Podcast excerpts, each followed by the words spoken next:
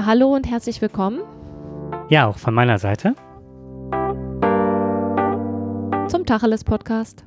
Mit Das müsste jetzt schon die 43. Ausgabe sein, ne? Ja. Wir haben bald Goldhochzeit.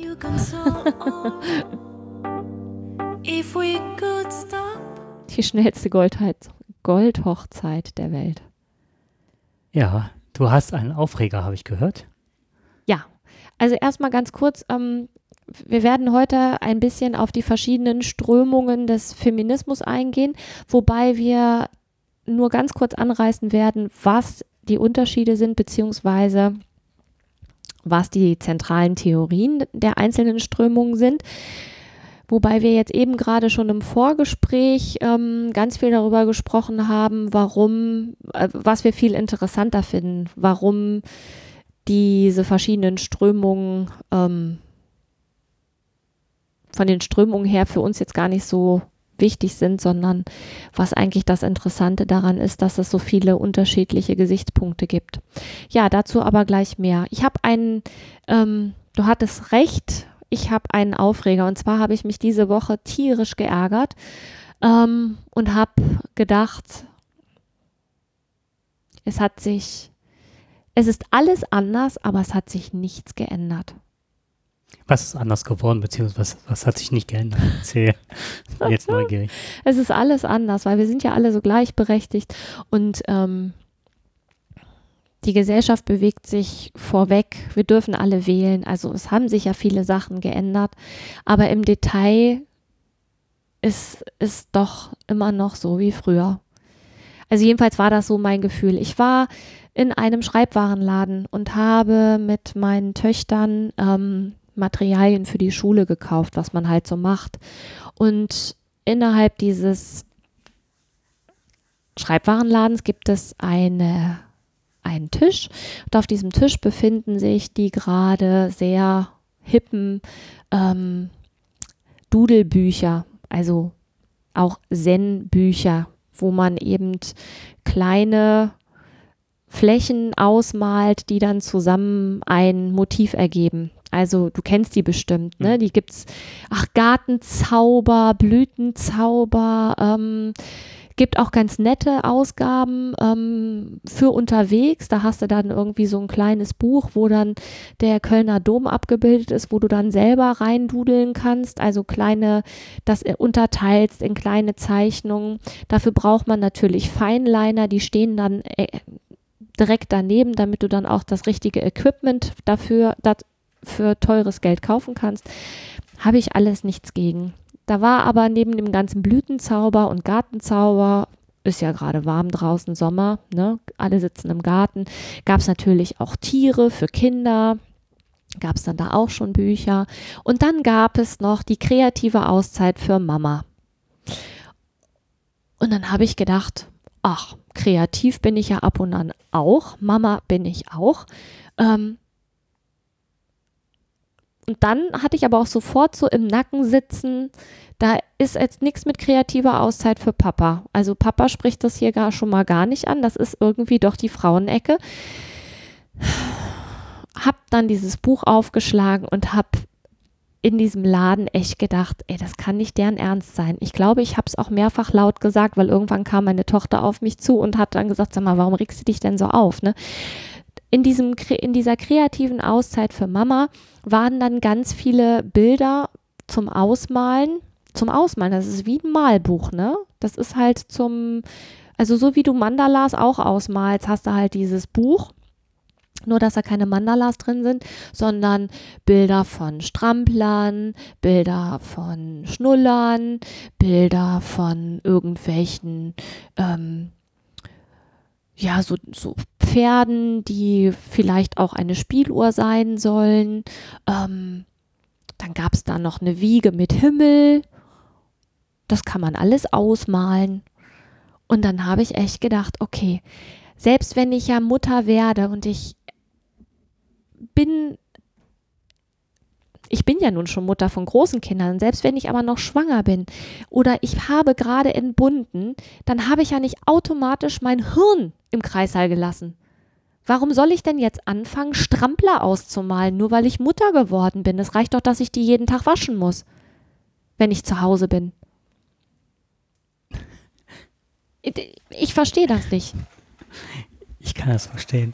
Total gut. Aber nicht, dass das angeboten wird, sondern dass dieser Laden das verkauft. Das ist mit Sicherheit für jemanden, der ein Geschenk braucht und denkt, ach, das ist eine Mama, klebt nach vorne noch zwei Valium drin. Nein, die klebten da nicht drin. Ich weiß nur, dass ich, als meine Kinder noch ganz klein waren und ich äh, hauptsächlich mit Stillen beschäftigt war, ähm, ich hätte nicht mal die Zeit gehabt, so mich hinzusetzen und da irgendwelche Sachen auszumalen. Und ganz ehrlich, ich war auch weit davon entfernt, ähm, Strampler da auszumalen. Das ist ja Ich ich, ich ja. hab, also es geht darum, das Zeug zu verkaufen. Und ganz ehrlich, mit Kreativität hat das auch nichts zu tun. Das ist ein Ausmal, ein Ausmalbuch für Mamas und da sind dann wirklich nur Sachen drin, die äh, kleine Säuglinge betreffen. Das fand ich diskriminierend. Ist mal ein Schlag, ja. Ja, Sehe ich genauso. Mich wundert es deswegen nicht und ich bin auf diesen Laden gar nicht gut zu sprechen. du weißt, welcher Laden das Ja. ist, ne? Ich habe eine Vorstellung. Nein, ja. ich werde ihn nicht benennen hier. Aber ich weiß, der ist in, mitten in der Stadt, in Erkelenz, Ja, ja, relativ groß. Und, Gibt es und, Nein! und äh, tut so, als wäre das äh, der Laden für Kreativität und Bürobedarf. Man würde bis zur holländischen Grenze beziehungsweise bis Köln keinen besseren finden. So verkaufen die sich. Ja, also wie dem auch sei, auf jeden Fall war ich wirklich, ähm, ich habe in diesem Laden gestanden und ich war echt sauer Ja. und ich konnte das auch nicht für mich behalten. Also ich habe dann auch wirklich laut gewettert, sodass meine Tochter irgendwann mal zu mir gesagt hat, weißt du was, Mama, das bringt ja jetzt alles nichts, wir haben ja jetzt alles, ne? Reg dich nicht so auf, weil das wirst du ja eh nicht ändern. Komm, wir gehen jetzt. Mhm. Aber ich war kurz davor, hinzugehen zu einer der Verkäuferinnen und zu sagen, sagen Sie mal, ne, das kann doch nicht Ihr Ernst sein. Warum verkaufen Sie sowas? Und dann habe ich gedacht, komm, lass es, die arme Frau kann ja auch nichts dafür. Und dann bin ich halt wieder gegangen. Und das war der Moment, wo ich gedacht habe, okay, Mama, malen, Kindersachen, es hat sich nichts kenn geändert. den, ich habe dieses Heft zum Glück nicht gesehen. Aber ich hatte den Stand auch ins Auge gefasst, weil ich dachte, okay, Doodles, und wir hatten ja die Sendung über Sketchnotes gemacht ja, und haben auch die Stifte, die wir benutzen und so weiter vorgestellt. Und ich habe ja in, in meinem ersten Leben eine Ausbildung als großen Außenhandelskaufmann gemacht. Ich hatte mir halt überlegt, ich bräuchte halt für die Schule und wie ich halt meine Ordner strukturiere, hätte ich gerne einen Faktorierungsstempel. Meine Ausbildung habe ich in den 80er, Ende der 80er gemacht. Das heißt, ich bin da hingegangen und dann sagten die halt, Faktorierungsstempel, sowas gibt es gar nicht. So, das zur äh, Kompetenz. Dann habe ich nach diesen Copicon-Stiften gefragt. Ja, ich glaube, die kommen aus dem Architekturbereich, aber die werden Sie hier nicht finden. In jedem guten, sortierten äh, Laden, äh, Kunstladen oder Schreibwarenladen ein bisschen mit Anspruch findest du die Teile. Das dritte, wonach ich gefragt hatte, war äh, nach dem Livescribe. Und als ich dann Livescribe sagte und ich sah, wie der Verkäufer guckte, mittlerweile versucht die mich schon zu zweit zu bedienen. Äh, da dachte ich, da frage ich jetzt nicht weiter, ich werde es ihm auch nicht erklären. Und dann habe ich es noch gewagt, halt hier unsere äh, Sketchnotes-Bücher, Moleskine, im Moleskine. wie auch immer sie ausgesprochen werden, die man halt für Evernote benutzen kann. Ne? Also mit den Stickern, dass man fotografiert und die binden sich dann direkt aus dem Analogen ins Digitale ein. Und da war ganz außen. Und dann habe ich gedacht, woran kann es liegen? Aber nicht nur, dass die gesagt haben, das gäbe es nicht, sondern die haben versucht, mich massiv ins Unrecht zu setzen. Ne, ich konnte bei dem Faktorierungsstempel, konnte ich noch sagen, ich habe in den 80ern eine Ausbildung gemacht, das ist gang und gäbe im Bürobedarf. Also, ne, äh, bei den Copicon-Stiften und dem Livescribe habe ich die Klappe gehalten und dann kam dann so eine alte, die Copic-Marker. die Copic-Marker, genau. Ja. Und dann ähm, am Schluss halt mit den Moleskine-Büchern, dann kam dann eine ältere Bedienung, die dafür zuständig war und sagte, ja, also was ich mir da, so nach dem Motto aus ja, dem Finger was sag. wollen Sie denn? So, dann habe ich mich nochmal umgeguckt, dann habe ich so die ganzen Schultaschen und das, was Mhm. sie als Kunst und kreativ verkaufen und alles, was auf diesem Stapel liegt da hinten, mit diesen Büchern, das ist im geringsten ist das äh, kreativ und ich finde die Teile eine Verdummung. Es gibt diese Doodle-Hefte ja auch noch so, dass du diese ganzen Formen und Strukturen lernen kannst in so kleinen Kästchen. Dann kannst du das selber äh, ausprobieren, wie das ist. Und dann gibt es freie Möglichkeit mit irgendwelchen Formen, Wo du das dann selber vervollständigen kannst. wo du das selber erlernst, um deine eigene Kreativität auszubilden, um dann hinzugehen mit Anleitung, so die ersten eigenen Dinge zu machen und nicht dieses eng vorgegebene Ja, da kannst, du, da kannst du nur ausmalen. Ja, Dann nimmst du einen Feinliner und malst aus. die kommen sich echt vor wie. Aber das ist, das passt zu dem Laden an sich. Ja. Weil ich glaube, dass du mit dieser Erwartungshaltung, ne, dass viele, die da sind, wie sagtest du das, letztens die Frauen haben auch alle die gleichen Taschen da, ne? Äh, da gibt es Taschen zu kaufen, so, so, so Flechttaschen. Und wenn du mal mit offenen Augen durch die Stadt gehst, dann siehst du, dass da, also die sind da übermäßig, äh, überproportional häufig vertreten. Ich habe die woanders noch nie gesehen. Also in anderen Städten jetzt. Aber Ich habe auch noch einen Aufreger der Woche, Ehrlich? wenn ich den anbringen darf, ja, ja. Und zwar ist das ähm, das Burkini-Verbot in Ah. Frankreich, beziehungsweise auch die Diskussion hier.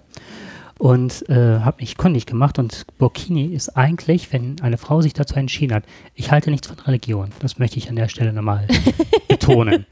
Ich ich halte ja putzig. Ich halte, halte nichts von nichts von Religion. Ich finde äh, Religion oftmals ähm, abwertend, ähm, schreiben einem die Meinung vor. Da kann ich mal ganz Du ausgiebig. meinst, meinst jetzt aber die, du meinst jetzt die Aber- Religion, wie sie vorgegeben sind. sie Nicht, vorge- dass Menschen an, an irgendeinem einem Glauben nachgehen. Nein, das sondern nicht, das, ne? was vorgegeben Sondern wird und wie das, äh, wie man kaserniert wird, wie man das, äh, Okay, wie das, das äh, ist ja nicht, dass jetzt hier Leute Genau. denken, wir wollen ihnen ihren Glauben absprechen. Das, darum geht es Nein, nicht. Es geht darum wie das von Nein, oben es gibt- drauf gedrückt Genau, wird. es gibt okay. auch in jeder Religion Menschen, die mit freiem Willen und einer freien Mhm. Meinung auch Dinge wählen. Und äh, diese Frauen mit den Burkinis sagten, das ist eine super geniale Sache, damit an den Strand zu gehen und mit Freundinnen ein offenes, freies Leben zu führen. Was sonst unter, äh, wenn man Burka tragen würde oder ne, ein Bikini geht nicht und das wollen die auch teilweise selber nicht aufgrund von religiösen Dingen. Und dann geht man halt an den Strand und kann mit, ne, mit Leuten, die Kopftuch tragen oder nicht, oder ne, Französinnen und so, das ist eher, empfinden, fanden die das so als Gleichberechtigung und trotz Muslima äh, mit anderen Frauen gleichzeitig Dinge zu unternehmen, die ansonsten nicht möglich wären. Mhm. Das für, für im Islam für die halt ein Zeichen äh, der Befreiung ein Stück weit. So, das mag dahingestellt sein. Und auf der anderen Seite war dann ein Bild und eine kleine Sequenz gezeigt, wie am französischen Stand Polizisten, kurzärmlich mit kurzen Hosen, Frauen dazu zwangen, diese Burkini auszuziehen. Entweder das, die verwiesen und eine Strafe dafür veranschlagten. Und dann, finde ich, muss jede Nonne, die an den Strand kommt, auch ausgezogen werden. Und das, das ist jetzt zum Glück, ist das vom äh, französischen obersten Gerichtshof. Äh, ist das gekippt worden? das gekippt Hab ich worden? gestern gehört. ja, genau, das habe ich. Hm. Und weißt du, wie es. Ja, Und, das, und das Bist noch letzte, was nicht mich total gefreut hat, war, auf ist Twitter nicht gab es ein, ein Bild von protestierenden Motorradfahrern. Die haben sich alle äh, wie die Sardellen in der Dose, oder Sardinen in der Dose heißt, glaube ich, Spruch. ja. Ich kann jeden Spruch kaputt machen, das ist nicht ein Meister. Lagen die mit Motorradhelm und kompletter Montur aufgereiht am Strand. und das sah echt martialisch aus, ne? Und da kam keiner und hat gesagt, das ist Vermummungsverbot oder sonst was. Aha. Und die werden aber gebraten haben. Ich glaube, die haben nicht lange. Ich glaube, die haben nur wegen des Für Fotos das da. Fürs Foto. Das ging nicht bei dem Wetter. Ja, das wollte ich nochmal sagen. Das hat mich tierisch aufgeregt und es hat mich, ich fand das für mich, also wie es sowas wie Fremdschämen gibt, so war es ein, ein, also ein ganz starkes Mitfühlen, obwohl ich wirklich nicht religiös verhaftet bin, war das eine Sache, wo ich dachte, oh, das ist, das ist, also fast so, als würde man jüdischen Frauen die Haare abschneiden oder so. Mhm. Das ist so ehrverletzend, was da passiert ist, das ist unbegreiflich. Weißt du, wie es dazu überhaupt gekommen ist? Zu diesem, dass das überhaupt so eine, so eine Welle da gegeben hat Ja. mit diesem Verbot? Weißt du das? Ja.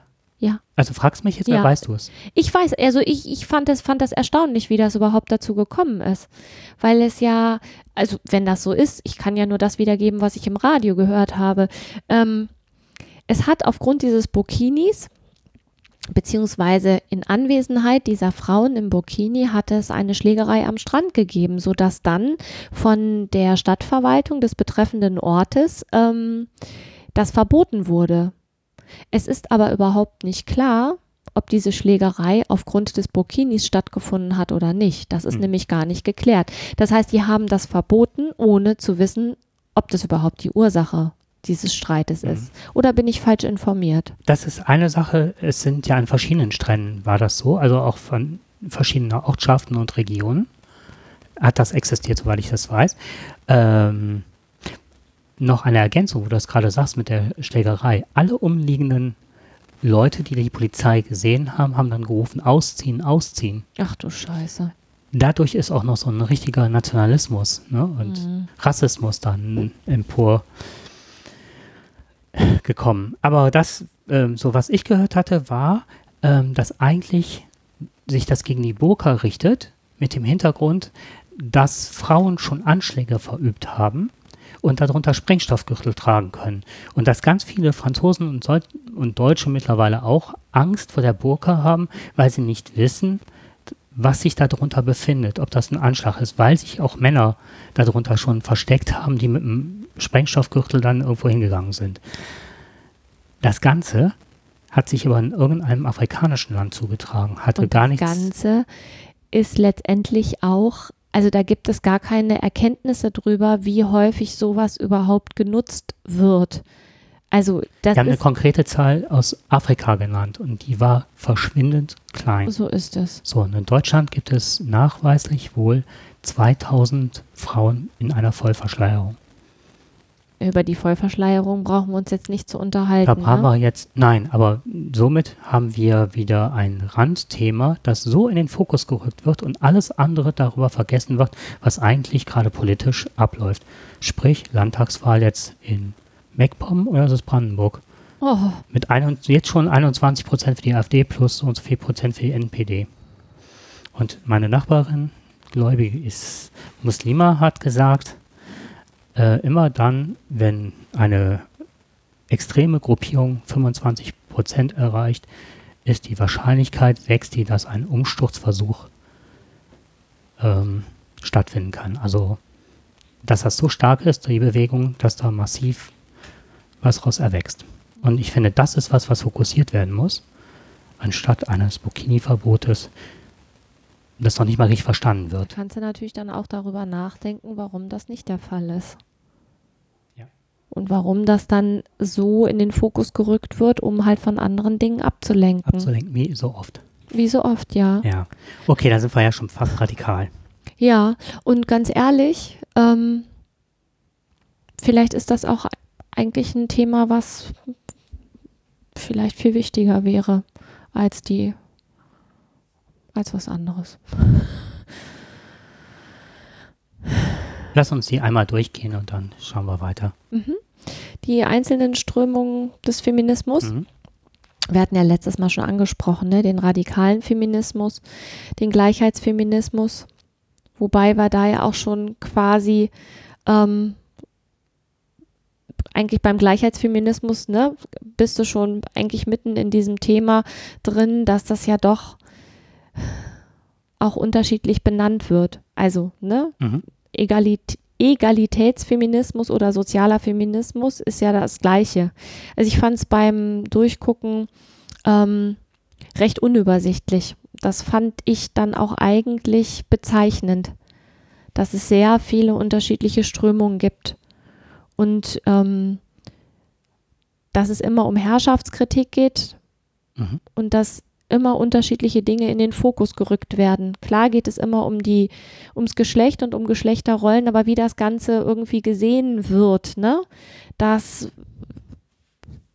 Also beim Gleichheitsfeminismus ist es ja so, dass es da gerade um die Gleichheit oder die Ungleichheit geht. Und dass man davon ausgeht, dass es keinen typisch männlich oder weiblich gibt, sondern halt ähm, eine Sozialisation durch Aufgabenteilung, ähm, die auch teilweise aufoktroyiert worden ist. ja, Also durch diese Herrschaftskriterien, dass man sagt, äh, Frauen haben das zu machen, Männer haben das, man, Männer machen die Regierung und das Geschäft und so. da geht mir gerade die Pusteflöten. Mhm. Und äh, dass da halt so diese Herrschaftsidee reingekommen ist, dass man sich gegen diese Herrschaft der männlichen Dominanz auflehnt. Ja. Wenn ich das richtig verstanden habe. Und da wird dann aber unterschieden, ne? Also ähm, geht es darum, die Geschlechterhierarchien aufzuheben Ja. oder geht es darum, die Geschlechterdifferenzen aufzugeben? Also das eine ist, werde ich zur Frau gemacht Ja. oder ähm, oder also diese, diese Aufhebung der Geschlechter, dass das quasi alles gleich gemacht wird? Oder geht es darum, die Hierarchien, die entstehen, weil bestimmte Rollen zugesprochen werden, aufzudröseln, beziehungsweise da diese Hierarchien aufzuheben?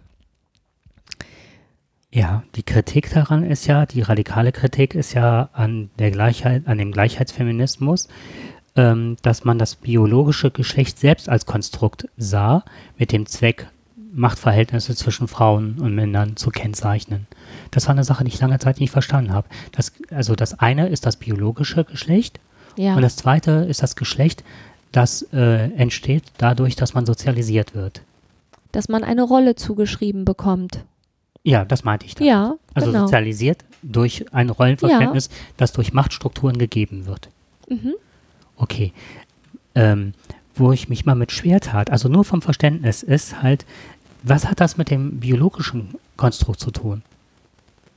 Das biologische, also das biologische Geschlecht ähm, bedingt ja, dass du andere Rollen übernimmst. Das, also das Ganze steht und fällt mit dem Kinderkriegen, mit der Fortpflanzung. Ja. Jedenfalls ist das das, was bei mir irgendwann so hängen geblieben ist. Du kannst im Vorfeld ja wahnsinnig gleichberechtigt leben. In dem Moment, wo du Kinder bekommst, also quasi das biologische Geschlecht Mhm. entscheidet darüber, wer das Kind bekommt, das ist halt so, dann werden Fakten geschaffen. Und zwar Fakten, die ähm, massive Auswirkungen haben, weil irgendwer muss sich ja um dieses Kind kümmern. Jemand muss das ähm, versorgen, also mit lebensnotwendigen Nahrungsmitteln. Und da ist halt das biologische Geschlecht der Mutter, wenn du jetzt mal ähm, ganz rudimentär an früher denkst, dann stillst du das Kind, weil du halt die Milch hast. Mhm. Ich verstehe das jetzt. Ich habe immer gedacht, man kann doch das biologische Geschlecht nicht negieren. Das ist ja da. Es Ja. ging mir nicht um, genau, ich verstehe jetzt, was du meinst. Und damit habe ich auch verstanden, da gibt es eine gewisse Form der Kybernetik. Das, ja, da, nicht weiter fragen, auf jeden Fall. äh, ne, so ganz durchdrungen. Ich war ja da, habe ich ja schon gehakt. Aber jetzt, da, äh, da gibt es auch so verschiedene Ausprägungen und da ging es halt darum, dass man diesen Akt des Kinderkriegens auch irgendwie verlagern kann. Ich denke mal so in vitro, vi, nee, in, in, in, wie heißt es? In vino veritas? Nee, ja, das weiß ich. Ja, ich weiß, was du meinst. ähm, ja, ich habe Wortfindungsstörung gerade. Ähm, da geht es ja auch darum, dass das nach außen verlagert wird, das Kinderkriegen und Aufziehen und so aus. Vielleicht sogar äh, als, ähm, als Idee, dass das irgendwann nicht mehr im weiblichen Körper stattfinden wird, um diese ähm, Festlegung darauf ähm, zu durchbrechen. Also jetzt mal unabhängig von diesen ganzen Strömungen, ne? Es gibt Mhm. ja auch Strömungen, die zum Beispiel dieses Muttersein und den biologischen Unterschied betonen und quasi die Mutter erheben, ne? Weil sie äh, zu anderen, ähm, weil sie gedanklich und seelisch und psychisch nochmal ganz andere Möglichkeiten hat, weil sie eben vom biologischen Geschlecht her in der Lage ist, Kinder auszutragen und Kinder zu gebären. Das ist quasi eine Überhöhung dieser Mutterrolle aus meiner Sicht. Mhm. Das ist meine ganz persönliche Einschätzung. Da wird quasi ähm, dieses Muttersein extrem betont. Also es ist halt eine Strömung innerhalb des Feminismus, der ich jetzt nicht so unbe der kann ich nicht so folgen. Daraus ist auch dieser spirituelle Feminismus mit dieser, diesem Muttergott entstanden Okay. und dieses ähm,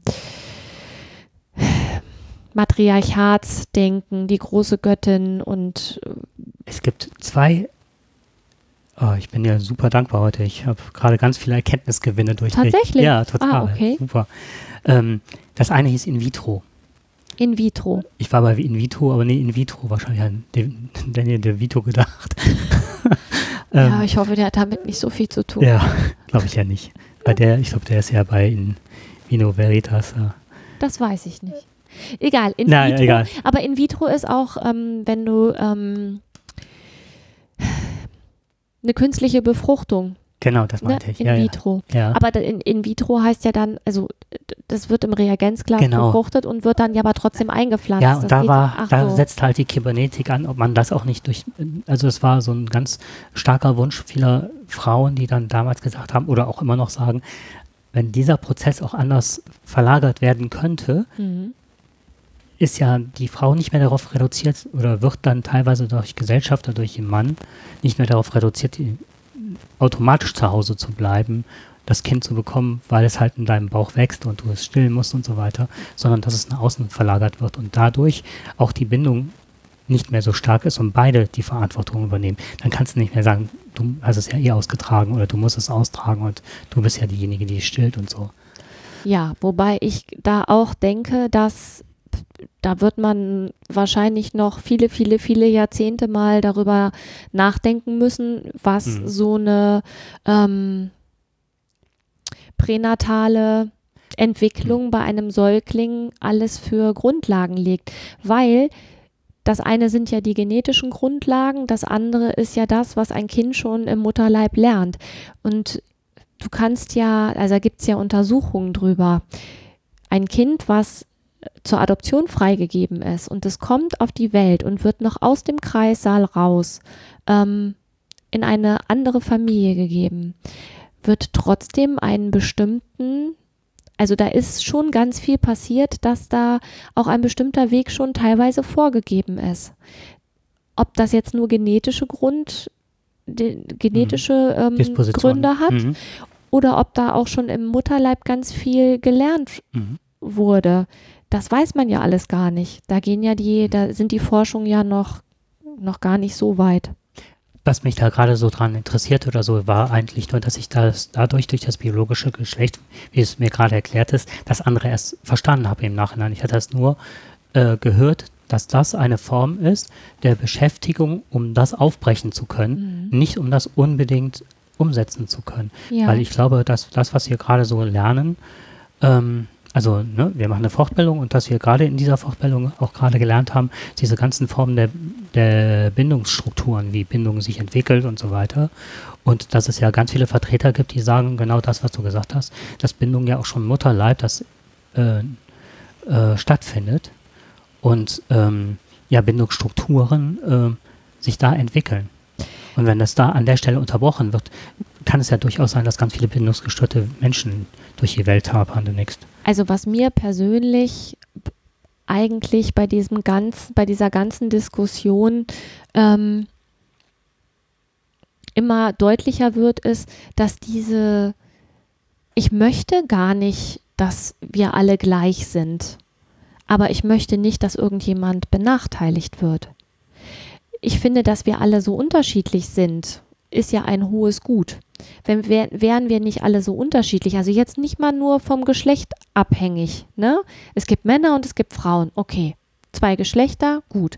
Aber die Individualität innerhalb der einzelnen Geschlechter ist ja mannigfaltig. Und warum soll man auf diese mannigfaltigen Möglichkeiten, die jedes Individuum mitbringt, warum soll man darauf verzichten? Ich glaube, dass es für die Allgemeinheit und für die, für die menschliche Gesellschaft sinnvoll ist, dieses Potenzial auszuschöpfen. Und ganz ehrlich, das, was passiert, ist, wenn, ich sage jetzt mal ganz, also ich habe Kinder bekommen und ich möchte diese Zeit nicht missen, weil die auch für meine Entwicklung und auch fürs Erleben und als Erfahrung ähm, ein kleines Kind zu bekommen, das, das ist, glaube ich, die krasseste Erfahrung, die ich in meinem ganzen Leben gemacht habe. Ich habe zwei ganz unterschiedliche Geburten erlebt äh, oder Entbindungen in dem Fall ähm, und habe das als absolut existenzielle Erfahrung erlebt. Das, was passiert ist, dass das letztendlich auf eine Art und Weise wertgeschätzt wird, die einem eine Rolle unterschiebt. Und ich finde, dass dieses Gut, dass es Menschen gibt, die Kinder gebären und dass es Menschen gibt, die Kinder zeugen können, weil das eine geht ja ohne das andere nicht, ähm, das wird unterschiedlich bewertet, finanziell bewertet. Und ich bin dafür, dass das, ähm, dass diese unterschiedlichen Dinge, dass das gleich wertgeschätzt wird und gleich honoriert wird.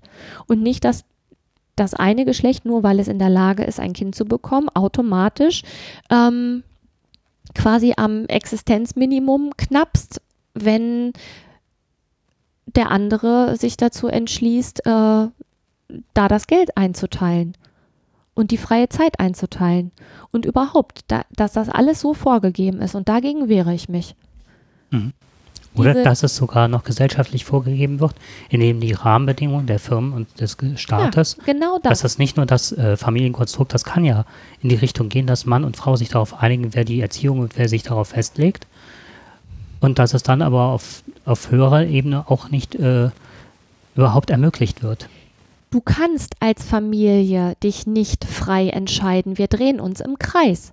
Es geht nicht, weil die gesellschaftlichen Bedingungen nicht so sind, dass man sich frei das entscheiden ich, ja. kann. Genau. Mhm. So, du, weil du gesagt hast, ich kann mich ja als Familie entscheiden, dass ich das. Könnte das, wenn ich, ich könnte. ich könnte, wenn ich wollte. Das kann ja eine Einvernehmlichkeit sein, aber dann kommt direkt, das meinte ich, dann ist direkt die nächste Ebene, die sagt, die das verhindert. Und selbst bei dem Einvernehmen hast du auch immer noch die eigene Sozialisation, wo du als in deine Rolle schon im Vorfeld reingeworfen wirst. Auch das ist schon vorgegeben. Ja, aber du hast ja die Möglichkeit, dich damit auseinanderzusetzen. Ja.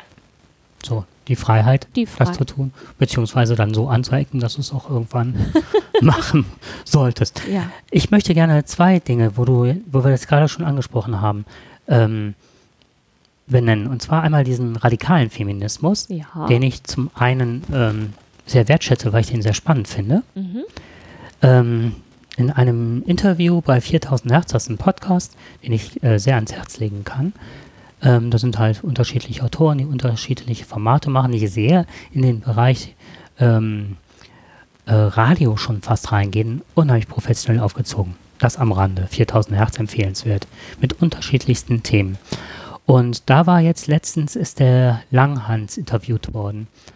Ach, der von der Kommune 1, der. Genau. Mhm der sagt, ah, das war super spannend, weil man äh, komplett seine Meinung eigentlich über den über Bord wirft. Man denkt ja immer so, freie Liebe, Drogen und so weiter. Und der ging von einer ganz großen Spiritualität aus und sagte, erst als diese freie Liebe und Drogen einzogen, hatten die die eigentliche Spiritualität oder das, was sie an Veränderungen erreichen wollten. Und zwar nicht das kommunistische nach außen, wo es um Gesellschaft ging, sondern zuerst mal sich selber verändern, hatten sie da eigentlich schon verloren und wollten da unbedingt wieder hinkommen, haben es aber dann irgendwie nicht geschafft und haben sich Hilfsmittel gesucht, was dann auch äh, baden gegangen ist. Und ähm, eine Sache wäre als immer die Medienberichterstattung gewesen, die eigentlich die dazu gemacht haben, wozu sie eigentlich nachher nur noch erschienen, nämlich als freie Liebe und langhaarige ne, Studenten, die dann von den anderen angefeindet wurden. Der hat einen ganz interessanten Satz gesagt. Also ich komme ja immer wieder auf das Thema RF, das finde ich halt sehr faszinierend. Ähm, also so Hintergründe, Veränderungswilde, aber auch dieser Hang zu diesem unheimlich aggressiven und äh, zerstörerischen. Ist ja auch Herrschaftskritik gewesen. Ne? Herrschaftskritik mit dem Rückfall in die eigene Barbarei. Mhm. So, das ist so meins. Und ähm, der sagte, dass eigentlich die Männer äh, da nicht die Vorherrschaft hatten, sondern das war eine Form des Matriarchats in der radikalsten Art und Weise.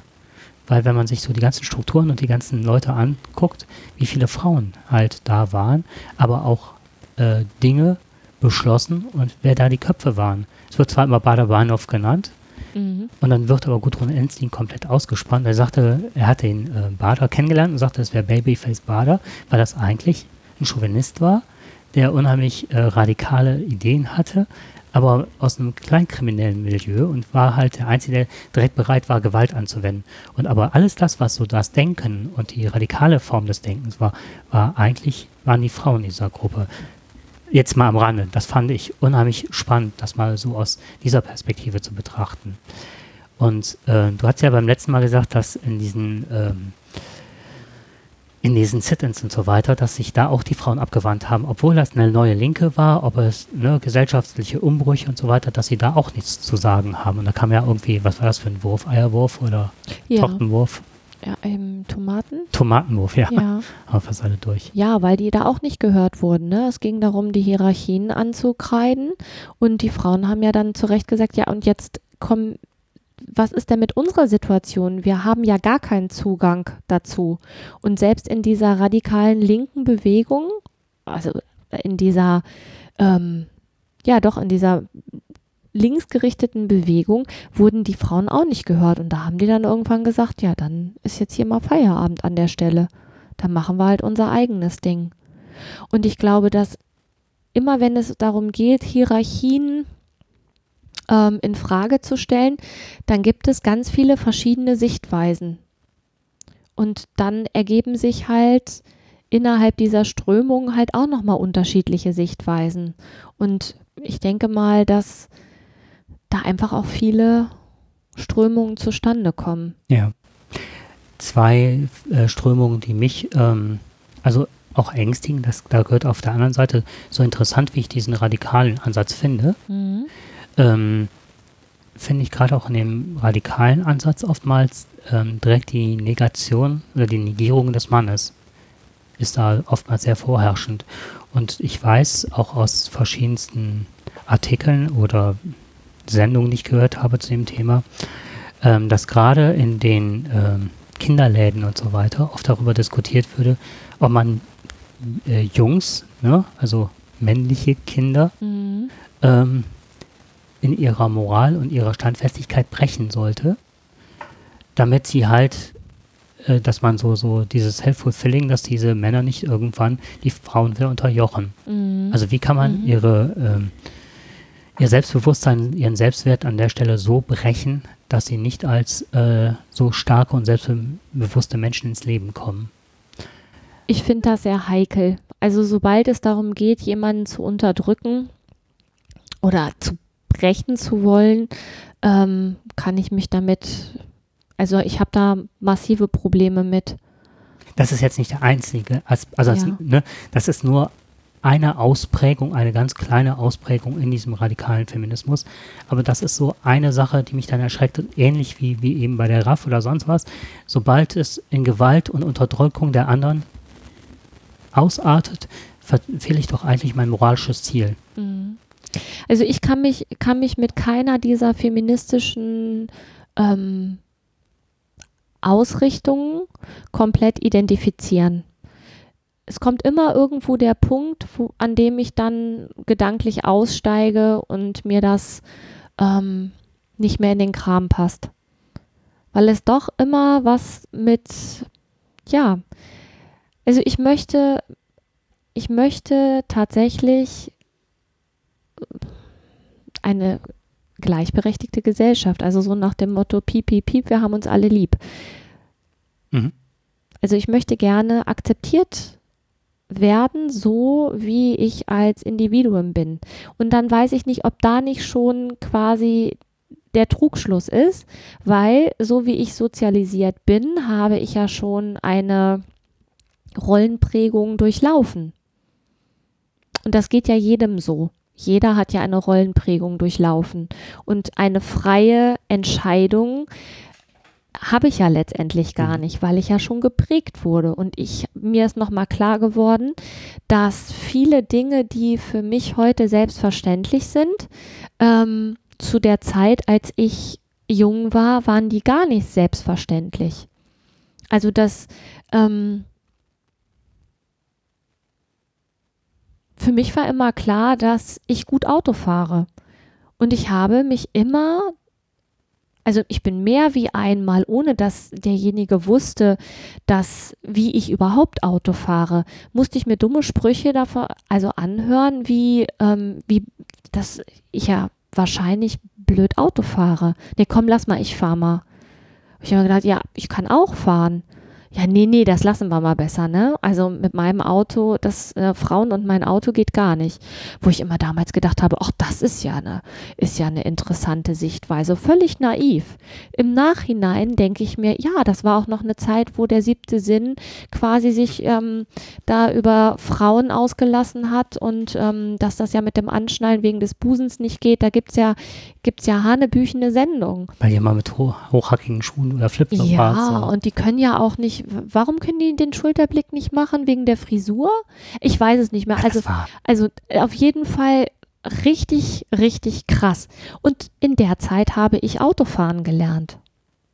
Oder konnte dann schon Auto fahren. Wo ich dann auch denke, ja, das sind, ähm, das ist das eigentlich hat- eine hat kurze mich- Spanne, ne? Ja, man so das hat überblickt. Ja, das hat aber ich habe das oft nicht verstanden und muss jetzt im Nachhinein denken, ja, da haben andere auch andere Informationen gehabt als ich. Mir war ja nicht klar, dass Frauen nicht Auto fahren können, weil ich bin ja da, habe mich ja reingesetzt und habe Autofahren gelernt und ich habe es auch relativ schnell gelernt. Mhm. Und das sind ja Dinge, da werden ja jetzt heute meine Kinder gar nicht mehr mit konfrontiert. Ob jetzt da, also es wird ja nicht in Frage gestellt, weil die Jungs lernen das ja auch nicht mehr, dass Frauen nicht Auto fahren können. Die lernen das ja auch nicht. Da widerspreche ich. und zwar ganz eindeutig. Und zwar ähm, denke ich, ist das standabhängig. Wenn ich, ne, also ich habe es mit, ähm, meine Jungs sind halt, mit denen ich arbeite, sozial schwach, kommen aus ganz sozial schwach, schwachen Strukturen. Und für die ist das Klischee, dass eine Frau nicht Auto fahren kann, immer noch gegeben. Okay. Und zwar so, also auch diese ganzen Rollenverteilungen, da haben wir aber schon mal gesprochen, drüber gesprochen, dass das oftmals noch ähm, je äh, prekärer, äh, prekar, also aus dem Mhm, Prekariat, ja, ja. ich weiß jetzt nicht, wie es umschrieben wird, je stärker aus diesem Bereich ähm, die Jungs kommen, je stärker das verwurzelt ist, oder wie schwieriger die, auch die soziale Situation ist, desto stärker sind diese Dinge ausgeprägt. Und das sind auch oftmals die Verlierer im Bereich der Bildung, wo wir damals gesagt haben, also das sind ja auch die Bildungsverlierer an der Stelle. Je stärker das verwurzelt ist, desto weniger können die sich in diese Gesellschaft integrieren, die ja was ganz anderes vorliebt, oftmals mittlerweile, als das, was sie als Bild der Gesellschaft mitbringen. So, und da bin ich wieder bei der Rollenprägung, wenn ich äh, jung bin, dass ich ja dann hinterher mich gar nicht, ähm, ich kann mich ja nicht frei für etwas entscheiden, weil ja schon ganz viel vorgegeben ist. Mhm. Ne? Was für mich ein ganz wichtiger Ansatz ist, ich habe ein massives Problem damit, wenn Menschen ungleich behandelt werden. Und ähm, ich mache ja diesen Podcast nicht umsonst, ne? weil ich einfach schon oft erlebt habe, dass aufgrund des Geschlechts da häufig unterschiedlich agiert wird. Und das ist etwas, wo, was ich gerne anders hätte.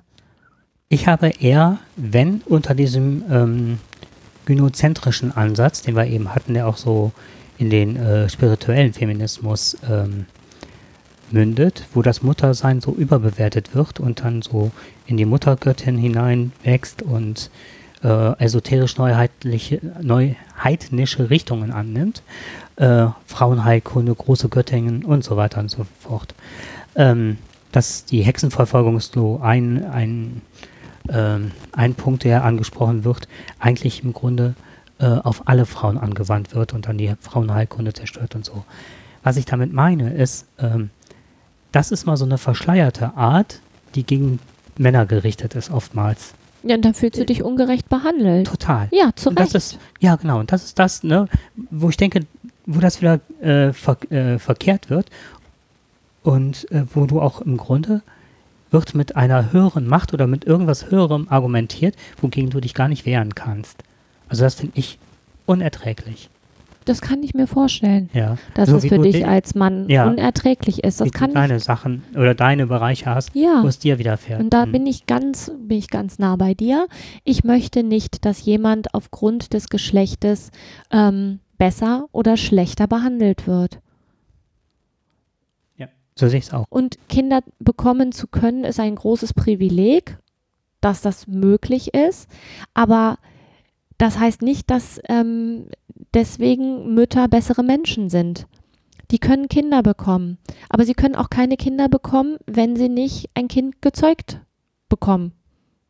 Und das heißt Mhm. auch nicht, dass diese, manchmal kommt mir das auch so vor, ähm, ähm, ich sage jetzt mal ganz platt, wie so eine kleine Verarsche. Ne? Sagen wir der Frau, dass diese Mutterrolle was ganz Tolles ist, dann kann sie auch damit leben, dass sie quasi von der Hand in den Mund lebt, weil was Geld gibt es dafür ja nicht.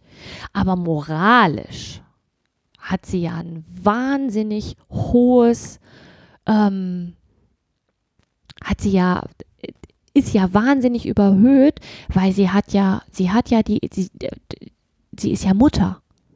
Bin ich jetzt mehr wert, weil ich Mutter bin? Und was ist mit Frauen, die keine Kinder bekommen? Sind die dann automatisch weniger wert?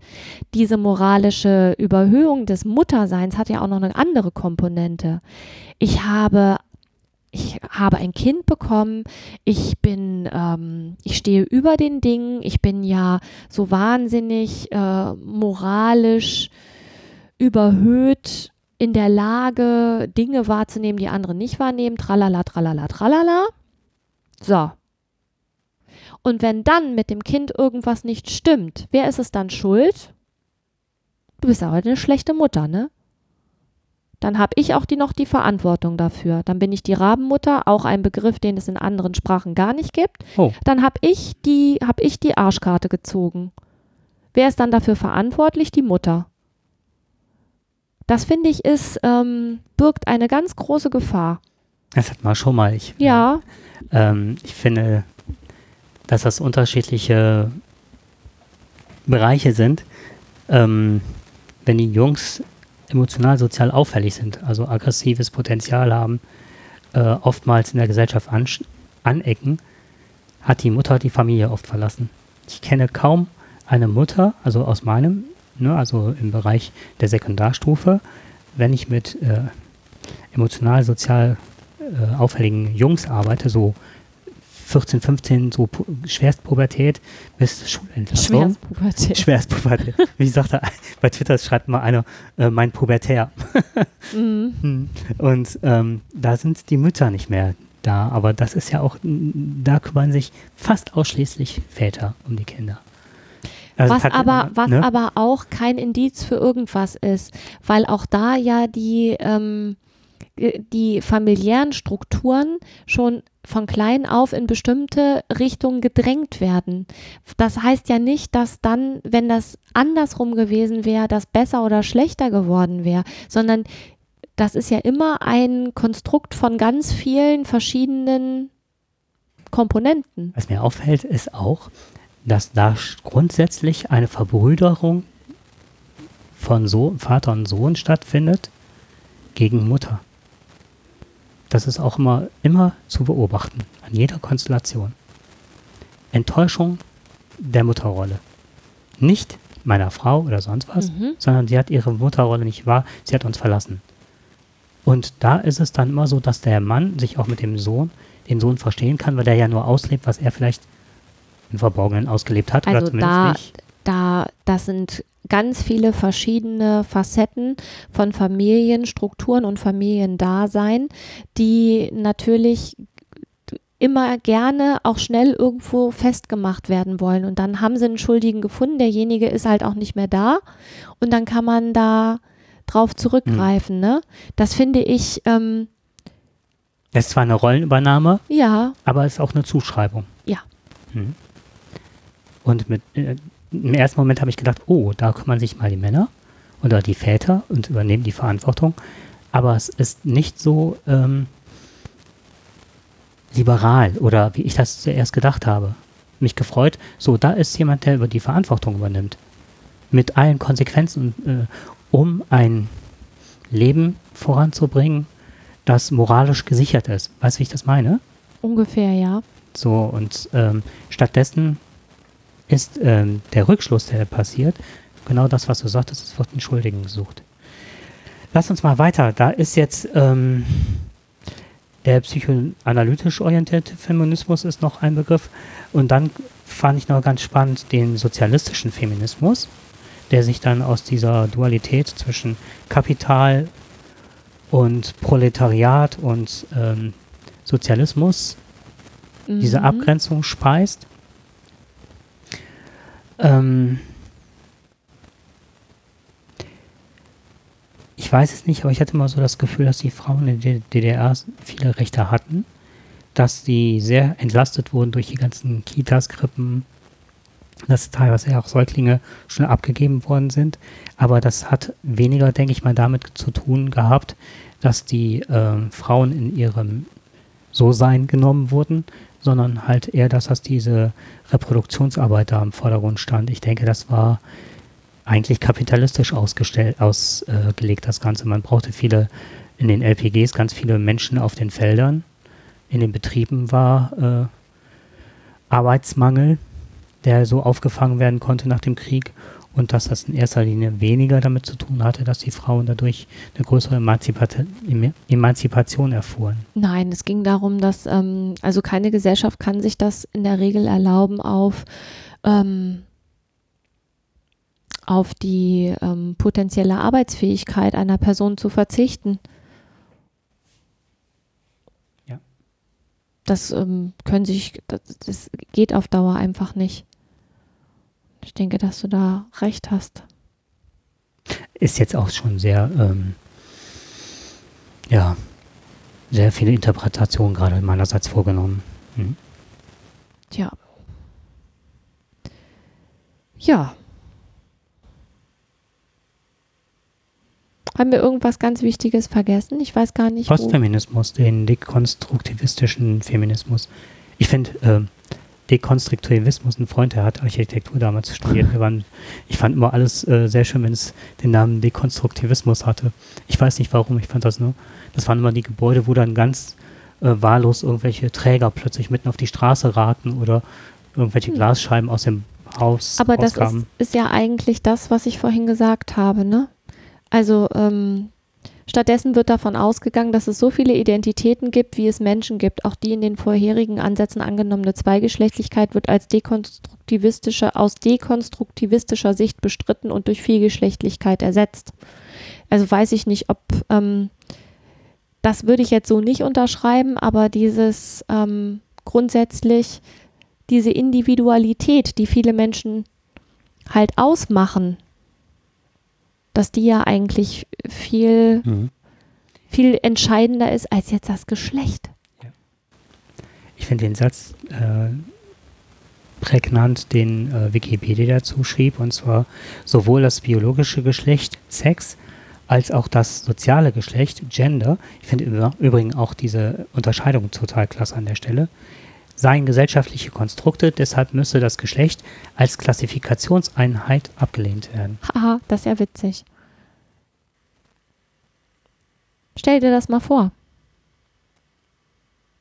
Dann könnte jeder jeden Namen annehmen, gäbe es keine, könnte, könnte ich auch ähm, Franz heißen.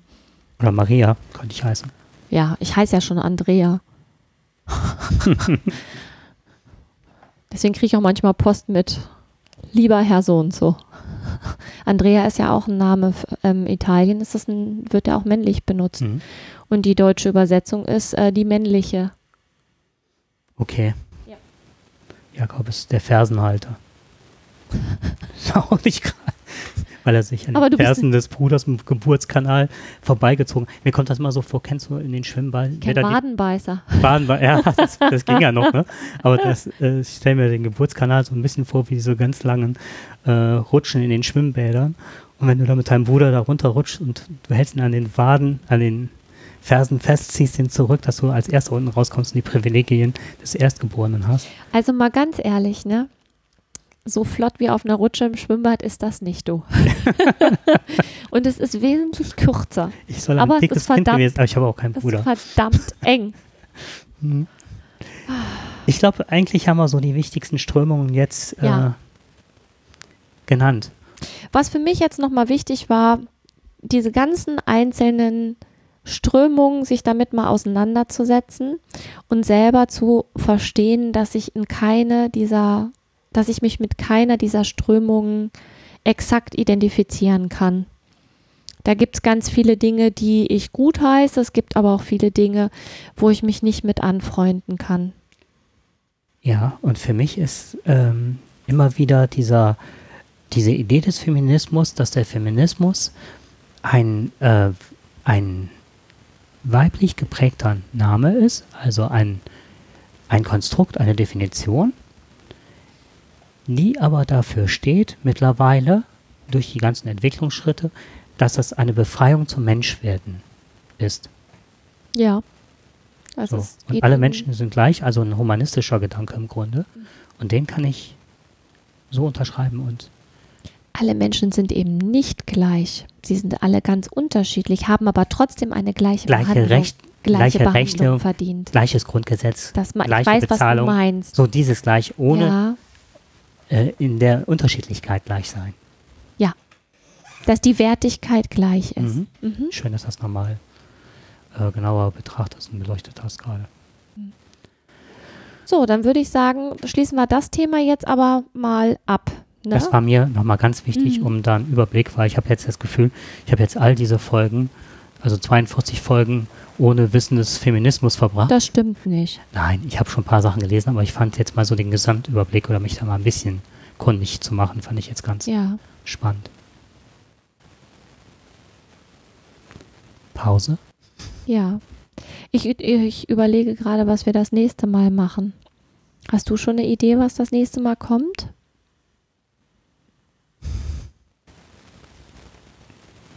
Ich fand den kleinen Penis toll. Den kleinen Penis? Ich habe jetzt letztens eine Sendung über den Penis gesehen auf Dreisat Mhm. und die fand ich so ähm, interessant, was damit alles zusammenhängt, auch so von Vorstellungen von Männern über Frauen, was Frauen denken könnten über Männer und was Männer im Vorfeld alles unternehmen, weil sie meinen, was Frauen von Männern halten. Ach, Herr Jemine. Also, dann könnte man natürlich tatsächlich mal über das biologische Geschlecht, könnte man ja eigentlich mal eine Sendung machen. Mhm, super gerne. Wenn du über den Penis redest, dann rede ich über die Vagina. Okay. Über das, was gemeinhin angenommen wird. Und da habe ich nämlich neulich auch mal einen interessanten Bericht drüber gesehen im Fernsehen. Fand ich auch ganz spannend. Ja, gucke mal. Sollen wir das machen? Und jeder bereitet sein Thema vor. Du Vagina, ich Penis. Ja, Und dann haben wir hohe Einschaltquoten. weiß ich nicht. Ich glaube, wenn jetzt schon alleine im Index, äh, äh, im Titel steht, ist es halt. Weiß ich nicht. Aber das fände ich spannend. Also jetzt Hm. haben wir so viel über das soziale Geschlecht und so viel über Rollenzuschreibung, aber über das biologische Geschlecht an sich und auch die Mythen, die damit zusammenhängen, ne? Ähm, darüber haben wir ja noch gar nicht gesprochen. Ist ja auch nicht ganz einfach. Aber vielleicht als Appetitanreger. Ja, komm. habe ich jetzt äh, in diesem Film wurde genannt, dass eine Holznachbildung, eine wohlgeformte Holznachbildung schon in irgendwelchen ähm, Höhlen gefunden worden ist. Und man spekuliert heute noch, wozu dieser Nachbaupenis, also es ist ganz eindeutig als Penis zu erkennen und aufgrund von irgendwelchen ähm, äh, Wofür der war? Mhm. Der ist also auch datiert, dass der halt auch schon so alt ist halt, ne? Tja, Das fand ich sehr spannend. Also die Auflösung gibt es im nächsten Tag des Podcasts. Ich habe jetzt, ich habe jetzt gerade eben gedacht, habe jetzt gerade. Ja, ich habe jetzt gerade eben gedacht, das ist doch ganz klar, die haben damals schon Sexualerziehung gemacht und haben dann gezeigt, wie man das Kondom darauf abrollt. Ach komm, einen, einen habe ich noch. Das ist total nee, das dumm. hebst du dir fürs nächste Mal Oh, nee, komm. Oh, ja komm, sag. Nein. Das vergesse ich ja, das ist das Problem. Ach so, Ähm, brauchst du einen Zettel und einen Stift? wenn man, ähm, das war bei Twitter, hatte das einer geschrieben, das fand ich so witzig. Der schrieb, wenn ich jedes Jahr, äh, wenn ich einmal im Jahr 365 Kondome, die ich benutzt habe, ähm, einschmelze, kann ich daraus ein Goodyear machen. Okay, Okay, das war meins, es ist okay. ja. Also nächstes Mal das biologische Geschlecht. Guck, haben Okay. wir ein neues Thema. Alles klar. Bis dahin wünschen wir euch viel Spaß und natürlich eine schöne Zeit. Ja, bis dann, tschüss. Tschüss. the time right now. We feel the night is upon us. We fall in you